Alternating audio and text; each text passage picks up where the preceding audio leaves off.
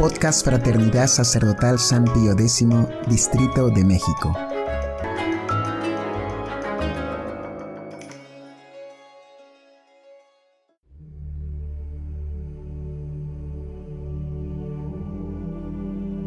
Hojita de Fe número 126. Llamamiento a trabajar en el gran negocio de la salvación del alma.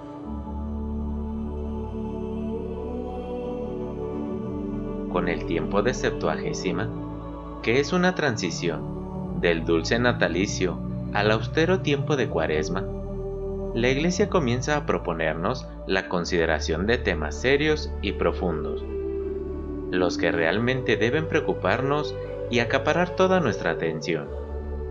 El pecado de nuestros primeros padres, el llamamiento de todos los hombres a la salvación, la necesidad del trabajo espiritual serio, de la abnegación y del sacrificio.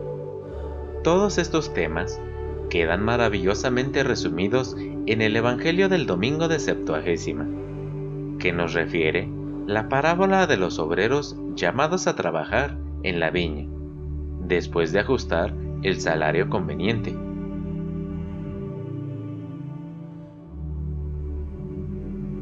¡1! Primer significado de la parábola. La viña. Imagen de toda la iglesia militante.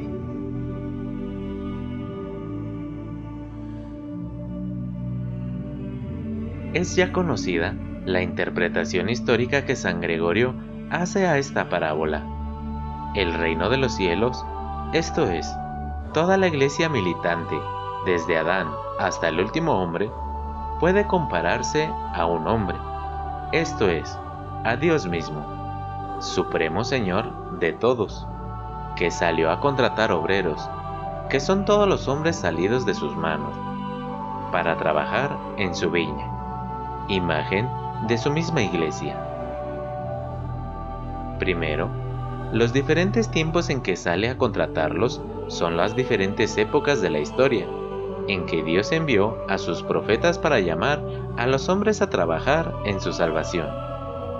La hora muy de mañana es el tiempo que va desde Adán hasta Noé, la hora de tercia, el tiempo desde Noé hasta Abraham, la hora de sexta, el tiempo desde Abraham hasta Moisés la hora de nona, el tiempo después de Moisés hasta Cristo. Así pues, estos cuatro primeros tiempos representan casi exclusivamente al pueblo judío, el cual, desde el principio del mundo, fue separado por Dios del resto de los pueblos y llamado a trabajar en su viña, en la conservación de la verdadera fe, de las promesas mesiánicas y en el arduo trabajo de su propia salvación. Segundo, la hora undécima es el tiempo que va desde Cristo hasta el fin de los tiempos y designa así el llamamiento de los gentiles, al igual que los judíos, a la fe y a la salvación eterna, los cuales, a pesar de haber estado ociosos sin hacer nada, descarridos en las cosas del alma, totalmente entregados a las cosas del mundo, como la gente que está en la plaza, porque ningún patriarca ni profeta les había sido enviado para predicarles los caminos de la salvación. Son invitados al mismo trabajo que los judíos, a la misma viña, y se les promete exactamente la misma recompensa. Tercero, al final de la jornada, comienza el padre de familia a pagar el denario, que simboliza el cielo y la gloria prometida por Dios a todos los que generosamente trabajen por cumplir sus mandamientos dentro de la viña que es su iglesia. Por los últimos, pues muchos padres hubo antes de la ley y bajo la ley, y con todo, los que somos llamados después del advenimiento del Señor, somos llevados más rápidamente al reino de los cielos. Cuarto, por supuesto, eso provoca la murmuración de los primeros, que han debido cargar con el peso del día y del calor, mientras que los últimos han gozado de condiciones mucho más benignas. Los primeros serán los últimos y los últimos serán los primeros. Qué cierto es. Basta comparar las condiciones en que debieron santificarse los justos del Antiguo Testamento, para ver que nosotros, los últimos, la gentilidad, gozamos de condiciones realmente privilegiadas. Ellos no tuvieron ni la Iglesia con su magisterio, sus sacramentos, sus directivas, ni la persona adorable del Redentor, con toda la riqueza de sus virtudes y sus misterios, ni la Virgen María, etc. Algunos de ellos vivieron hasta 950 años para alcanzar una santidad que el Señor, con todos esos medios y facilidades, nos permite alcanzar en breve transcurso de nuestra vida. Y el premio prometido a ambos es el mismo. Esas dificultades superadas, dice San Gregorio Magno, vienen simbolizadas por la murmuración. Por eso los obreros de la última hora no murmuran, para significar que no tuvieron que sufrirlas. Motivo profundo de todo esto, uno solo, la persona de nuestro Señor, esto es, la misericordia infinita de Dios que se derrama ahora más abundantemente por causa del Verbo encarnado. Quinto, muchos son los llamados, pocos los elegidos. Pues no basta el llamamiento divino, que a nadie falta. Es preciso la correspondencia a ese llamamiento. En todas las épocas hubo llamamientos.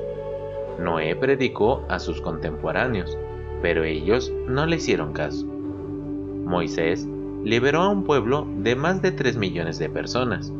Todos ellos como lo señala San Pablo en la epístola de la Septuagésima, gozaron de los mismos beneficios divinos. Paso del Mar Rojo, protección bajo la nube, maná prodigioso, agua milagrosa brotada de la peña, que era figura de Cristo. Mas no todos fueron agradables a Dios, correspondiendo con sus beneficios. Los profetas predicaron a un pueblo que cerraba ya sus oídos a las amonestaciones divinas.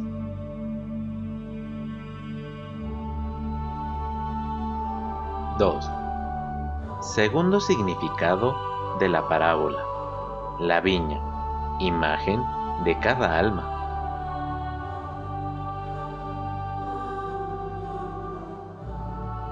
San Gregorio observa que lo que se dice históricamente de las épocas de la humanidad se aplica a las diferentes edades de la vida del hombre. Dios no deja de reiterarle la invitación para que se consagre al trabajo en la viña de su alma y reciba como recompensa el denario de la vida eterna. Primero, según esto, la hora muy de mañana significa la niñez, la hora de tercia significa la adolescencia, el ardor de la edad, la hora de sexta corresponde a la juventud o plenitud de la fortaleza. La hora de nona representa la madurez, en que declina el ardor de la juventud. La hora undécima figura la vejez, cuando se está a punto de acabar el día de la vida. Segundo, en esas diferentes edades, Dios nos dirige a todos nosotros una invitación o llamamiento a no estarnos ociosos en las cosas del alma, en el gran trabajo de nuestra salvación. ¿Cuántas veces la gracia nos ha encontrado ociosos? Esto es, enteramente entregados a asuntos temporales y completamente olvidados a los intereses eternos.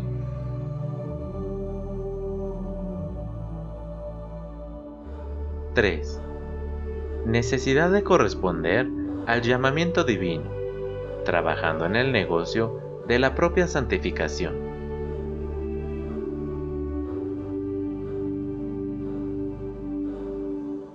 Cualquiera que sea la época de la historia en que se haya vivido, o cualquiera que sea el momento en nuestra vida en que Dios se digne llamarnos o reinternarnos sus anteriores llamamientos, el hombre está obligado a corresponder con esta gracia de Dios. ¿Por qué estáis aquí todo el día ociosos? Qué lamentable es ver cómo la humanidad, a pesar de tantos y tan repetidos llamamientos, se ha mostrado constantemente sorda a las invitaciones de Dios, ocupada casi siempre en mil cosas inútiles. Ha dejado de lado la única importante, la salvación del alma, la propagación del reino de Dios en las sociedades, en las familias, en los individuos. Dios nos ha dicho, buscad primero el reino de Dios y su justicia, y todo lo demás se os dará por añadidura. Y los hombres, en lugar de buscar el reino de Dios, se preocupan frenética y exclusivamente de la añadidura, olvidando lo único necesario, lo único importante. Esta es también nuestra historia. ¿Cuál es la razón, si no, de que después de tantos años de frecuencia de sacramentos, de buenas lecturas, de retiros espirituales, sigamos tan niños en la piedad, tan cobardes en la práctica de las virtudes, tan inexpertos en la santidad? Una sola, que no nos entregamos en serio a este trabajo espiritual. Somos verdaderos ociosos espirituales, pues ocio es perder el tiempo en las mil bagatelas de esta vida y vivir para el mundo, cuando podríamos ser buenos y fervorosos cristianos. ¿Y cuál es el trabajo que hemos de hacer en esta viña de nuestra alma, empezando ya durante este tiempo de Septuagésima? Hermosamente lo explica Santo Tomás de Villanueva. La viña necesita cuatro clases de cuidados. Primero, abrir la tierra para que reciba el sol y el agua. Segundo, limpiar los pies de las cepas y esponjar la tierra vecina para que no se produzcan espinas. Tercero, cortar todo sarmiento seco o inútil para que la savia no se agote. Cuarto, renovar las viñas, porque las viejas producen poco y mueren. Pues bien, en nuestras almas son necesarias estas cuatro labores Primero, necesario es que la abramos al cielo para que reciban la lluvia de la gracia y el sol de la caridad. Ábrense con los buenos deseos e intenciones. Cuando el alma desprecia las cosas temporales, se vuelve con su deseo hacia Dios. Segundo, pero los deseos no bastan. Hay que remover continuamente la tierra por medio de exhortaciones, represiones y sobre todo por medio de la contrición. Tercero, la tercera faena consiste en cortar todas las ramas podridas de nuestros vicios, pasiones, ambiciones y deseos desordenados, no perdonando ni siquiera a las ramas inútiles de los negocios mundanos. Cuarto, el cuarto trabajo consiste en renovar el espíritu interior de día en día, estimulando las virtudes del alma por la lectura, la meditación, la oración, la consideración de los ejemplos de los santos y el retiro. Según esto, preguntémonos si hemos trabajado como debemos en la viña de Dios. ¿Hemos roturado y abonado nosotros la tierra de nuestra alma mediante la práctica de las virtudes que la purifican de todas sus inmundicias, humildad, compunción, penitencia? Hemos recortado y podado tantas cosas inútiles, dañinas, mundanas, de que está llena toda nuestra vida, modos de vestir, compañías, diversiones, ocupaciones, amistades, nos hemos dado convenientemente a la oración y a la penitencia, o nuestra carencia de ella es señal de lo poco que nos importan las cosas del alma? Nos hemos renovado interiormente, buscando el apoyo continuo de Dios, de la Virgen, de los sacramentos, mediante la oración, la confianza en Dios, el recuerdo de la pasión del Salvador.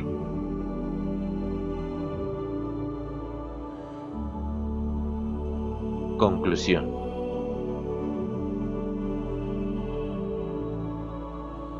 Siguiendo la amonestación de San Gregorio, examinemos nuestras costumbres y veamos si somos ya los obreros de Dios que debíamos de ser. Atendamos el gran negocio de nuestra salvación, de la correspondencia al llamado de Dios, y consideremos si trabajamos ya en su viña. Tengamos en cuenta que este es para nosotros el único negocio que cuenta para la eternidad. Tal de ser nuestro deseo en este tiempo de Septuagésima, y aunque comience para nosotros la hora de sexta o la de nona, o aún la hora undécima, decidámonos por lo menos ahora aprovechar el tesoro que Él nos concede, sostenidos por el pensamiento de que su gracia nos dará el mismo premio que si hubiésemos trabajado bien desde el principio. No seamos, pues, como los judíos de que nos habla San Pablo en la epístola de Septuagésima, que después de haber recibido los beneficios de Dios en la salida de Egipto, no fueron en su mayoría agradables al Señor. O con otras palabras, no nos contentemos con considerar los favores que Dios nos ha hecho, sino esforcémonos en aprovecharlos, en corresponder a ellos, traduciéndolos en una vida cristiana, una vida de abnegación y de cruz.